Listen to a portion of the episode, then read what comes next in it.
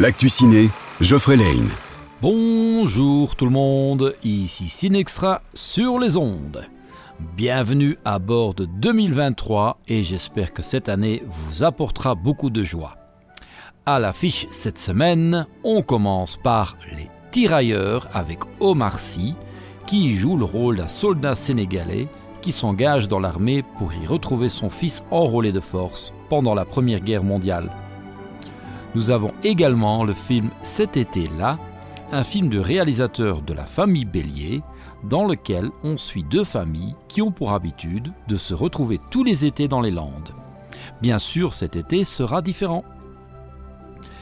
Il n'est pas encore trop tard pour découvrir ou retourner sur Pandora et se laisser emporter par la prouesse visuelle de James Cameron dans Avatar 2.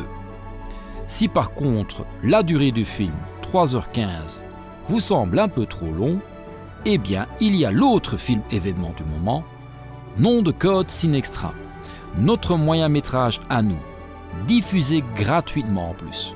Une comédie d'action dans laquelle vous pouvez suivre les aventures de l'agent secret Sinextra avec un joli chèque voyage de 1000 euros à la clé pour la personne qui réussira à retrouver toutes les références cachées au film culte.